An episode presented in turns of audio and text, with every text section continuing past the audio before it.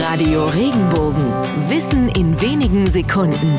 Alltagsfragen leicht erklärt. Wie kommt das Martinshorn zu seinem Namen? Gleich vorweg. Der heilige St. Martin ist nicht Namenspatron. Die typische Feuerwehrsirene wurde tatsächlich von einem Herrn Martin erfunden. Die deutsche Signalinstrumentenfabrik Max Martin stellte schon im vorletzten Jahrhundert in Sachsen Rufhörner, Jagdhörner und Fanfarentrompeten für zwei- oder viertönige Signale her. Das berühmte Tatü-Tata stand ursprünglich für bald hier, bald dort und kündigte damals ein Fahrzeug der kaiserlichen Familie an. 1932 entwickelte die Firma Martin zusammen mit Polizei und Feuerwehr ein Signal, das Fahrzeuge ankündigt, die Vorrang haben. Die geschützte Marke Martinshorn war entstanden.